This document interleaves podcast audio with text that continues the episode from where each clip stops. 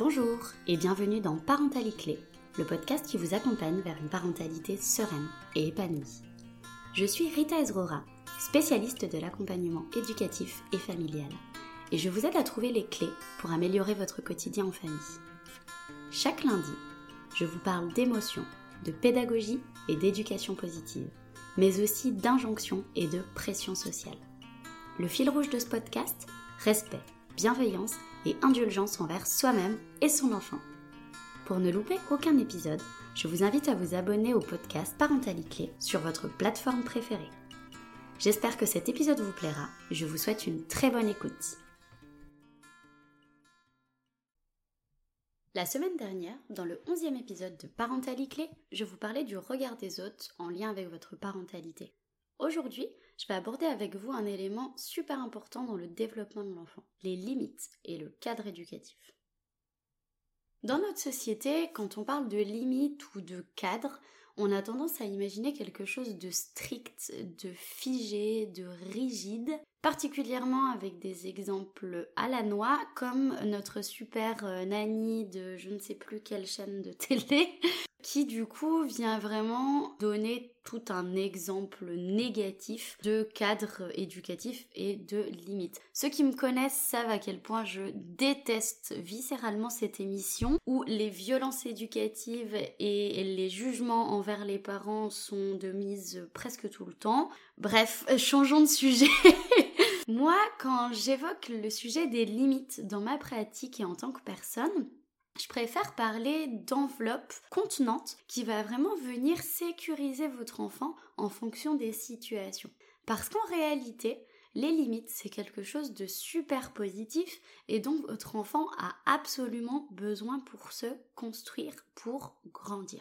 Et même si parfois, souvent, elles génèrent des réactions émotionnelles importantes qui sont dues à la frustration qu'elles provoquent, ça n'enlève pas pour autant l'importance qu'elles ont dans le développement de votre enfant.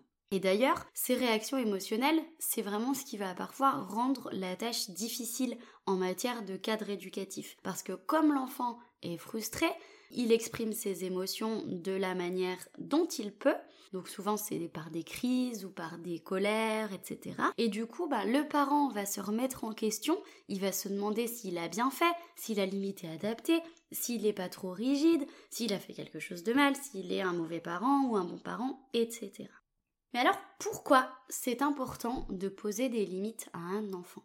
Eh bien, l'enfant, il a besoin de limites pour se construire. Et c'est le rôle de l'adulte, que ce soit le parent ou l'adulte référent en crèche ou en foyer par exemple, de lui apporter ce repère-là. L'enfant, il a besoin de limites pour sa sécurité physique. Donc, en voiture, on met sa ceinture, avant de traverser la route, il faut regarder à droite à gauche, il faut donner la main, il faut attendre le parent. Ça, c'est les limites que vous voulez en voiture avant de traverser la route. En faisant du vélo, par exemple, en grimpant euh, sur les arbres. Voilà, il faut absolument qu'il y ait des règles qui soient mises en place pour garantir la sécurité physique de votre enfant. Il a également besoin de limites pour sa sécurité affective. Les limites, elles vont se positionner comme un cocon sécurisant pour votre enfant dans lequel il va pouvoir expérimenter, dans lequel il va pouvoir grandir, dans lequel il va pouvoir découvrir son environnement tout en étant en sécurité. Les limites, elles sont également importantes pour pouvoir vivre en société. Je l'ai déjà dit dans d'autres épisodes, mais l'acceptation par le groupe social, c'est vraiment quelque chose de fondamental dans le développement d'un individu. Donc ce sont un certain nombre de règles, de normes sociales qui permettent la vie en communauté. Je ne dis pas qu'il faut jamais venir questionner les normes sociales puisque je suis la première à les questionner très très très régulièrement et à les déconstruire assez régulièrement. Mais en tout cas, pour pouvoir vivre en société, on a besoin de limites qui ont du sens. Et puis, poser des limites à votre enfant, c'est apprendre à votre enfant à se poser ses propres limites plus tard et à les poser aux autres. Apprendre à poser ses propres limites, c'est accepter de dire oui ou non dans le cadre du consentement physique, apprendre à dire non quand il en aura besoin, que ce soit dans le cadre de relations professionnelles, dans le cadre de relations personnelles, en tout cas ça va vraiment lui apprendre à poser ses limites aux autres pour se respecter et se faire respecter. Ça va également lui permettre par exemple d'arrêter une relation lorsqu'il juge qu'elle ne lui correspond pas ou qu'elle ne lui fait pas du bien. Et puis ça va aussi lui apprendre à se mettre ses propres limites à lui, comme je vous disais. Donc par exemple, se mettre des limites dans les comportements à risque. C'est là où vous allez voir des adolescents qui même s'ils vont aller quand même tester le danger, eh bien vont vraiment se mettre des limites dans ce danger-là, ne vont pas aller euh, tester euh, des drogues dures ou ne vont pas aller dans la consommation excessive d'alcool, etc. Donc voilà, vraiment les limites, elles sont hyper importantes dans le développement de votre enfant. Alors je souhaitais aujourd'hui répondre à une question qui m'est très souvent posée, c'est qu'est-ce qu'un cadre éducatif est adapté? Comment on sait que notre limite, elle est adaptée? Aujourd'hui, j'aimerais vous transmettre une image qui, moi, m'a beaucoup servi dans ma pratique d'éducatrice et dans les accompagnements avec les familles. C'est l'image du tuteur pour une plante. Quand vous avez une plante, si vous mettez un tuteur avec une ficelle trop serrée, ça casse la plante. Donc la plante ne veut pas grandir. Si le tuteur est trop lâche et pas assez serré, la plante, elle ne peut pas pousser, elle ne peut pas s'élever, elle va rester tout rabougrie, elle ne pourra pas grandir comme il se doit. Et un tuteur qui est ajusté en fonction des besoins de la plante, ça lui permet de grandir, de se développer, de développer des feuilles, des fleurs. Ça lui permet de vraiment se développer pleinement. Donc, quand vous pensez à votre cadre éducatif, essayez vraiment d'imaginer ce cadre éducatif comme le tuteur d'une plante. Et ça va vous permettre de vraiment ajuster votre tuteur en fonction de votre enfant. Selon moi, pour poser un cadre adapté, une enveloppe contenante adaptée, il faut prendre en considération deux grosses choses. Tout d'abord, les besoins de votre enfant. Son développement, sa personnalité, ses capacités, une éventuelle pathologie, un éventuel trouble, un éventuel handicap. Pour pouvoir lui poser des limites qui sont cohérentes, qui sont bienveillantes et qui sont atteignables pour lui. Parce que si vous le mettez en situation d'échec parce qu'il n'est pas en capacité d'atteindre et de respecter ses, limites, il ne va jamais être en capacité de respecter ces limites-là. Effectivement, il faut qu'elles soient adaptées à votre enfant.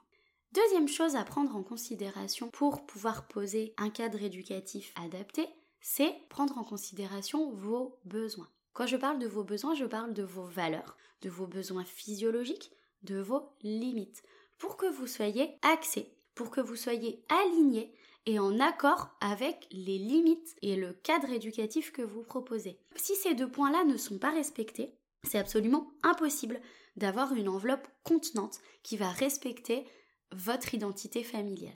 Je sais, il n'y a pas vraiment de recette miracle en termes de parentalité, c'est ce que moi je trouve passionnant et c'est ce que vous, vous trouvez un petit peu déroutant parfois. Mais ce que j'aimerais vous dire aujourd'hui, c'est que l'important, c'est vraiment d'évoluer en cohérence avec ce que vous êtes et de vous adapter à votre enfant. Ça paraît logique, mais un enfant de 2 ans n'aura pas besoin des mêmes limites qu'un enfant de 10 ans ou qu'un adolescent de 15 ans. Pareil, un enfant n'aura pas du tout besoin des mêmes limites quand vous êtes chez vous, tranquillement, dans un environnement hyper sécurisé, que quand vous êtes euh, euh, à l'acrobranche et qu'il y a des questions de sécurité. Évidemment, les limites et le cadre vont vraiment évoluer en fonction de vos besoins, les besoins de l'enfant, mais aussi de la situation. Alors vraiment, autorisez-vous à moduler cette enveloppe en fonction de votre enfant, en fonction de votre vie, en fonction de votre famille, en fonction de l'évolution de tout ça. Alors voici quelques astuces qui vont vous aider à poser des limites bienveillantes à votre enfant. Vous pouvez commencer par faire la liste de vos valeurs éducatives, de vos besoins et des limites qui y sont liées. Cette liste va vraiment vous permettre d'avoir des limites, des règles et d'avoir une enveloppe contenante pour votre enfant qui sera vraiment en accord avec vous, qui sera alignée avec ce qui est important pour vous. Et c'est beaucoup plus facile de poser des limites quand on est évidemment en accord avec celles-ci. Ensuite, je vous conseillerais vraiment de vous concentrer sur un petit nombre de règles qui sont importantes pour vous. Si vous posez un environnement qui est trop restrictif à votre enfant, il n'y verra plus de sens. Donc ce deuxième petit conseil vient vraiment découler de cette liste de valeurs éducatives et des limites qui sont importantes pour vous. Qu'est-ce qui va vraiment faire sens pour vous? Qu'est-ce qui va vraiment être important dans votre éducation? Qu'est-ce qui va vraiment être important dans votre vie de famille? Qu'est-ce qui va vraiment être important dans votre parentalité? C'est vraiment important de mettre tout ça à plat pour pouvoir vous permettre de vous concentrer sur un petit nombre de règles qui sont fondamentales pour vous et que votre enfant va pouvoir respecter. Ensuite, une astuce qui fonctionne très bien, c'est de formuler des consignes positives, claires et courtes plutôt que des interdits. Parce qu'en fait, le cerveau humain et particulièrement le cerveau de l'enfant est quasi imperméable aux négations. Donc du coup, si vous dites à votre enfant ne cours pas, ce qu'il comprend en réalité c'est cours. Je vous la fais un petit peu courte, mais c'est un petit peu comme ça. Donc, c'est important de venir formuler vos consignes de façon positive. Par exemple, on marche dans la maison plutôt que de dire on ne court pas. Pendant la sieste du bébé, on chuchote plutôt que dire ne crie pas. Quand on est en colère, on tape sur un coussin plutôt que de dire ne tape pas les autres. Effectivement, vous pouvez le formuler, hein, cet interdit surtout qui vient en lien avec la sécurité physique de l'autre, donc ça peut être non, tu n'as pas le droit de faire ça, ok, mais la consigne, essayez vraiment de la formuler le plus de fois possible de façon positive. Quand on est en colère, on tape sur un coussin. Ensuite, ce que je peux vous conseiller également, c'est vraiment d'appliquer vos limites avec constance. C'est important pour l'enfant que ces limites servent de repère. Si les limites changent tout le temps, l'enfant va être en incapacité de les assimiler et donc de les respecter. Attention, ça ne veut pas dire que les limites, elles ne doivent pas du tout être flexibles en fonction de la situation.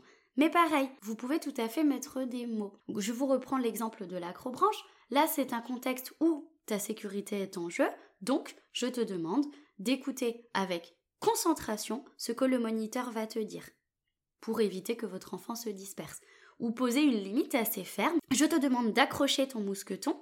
Si tu ne l'accroches pas, je serai dans l'obligation d'arrêter cette activité pour ta sécurité.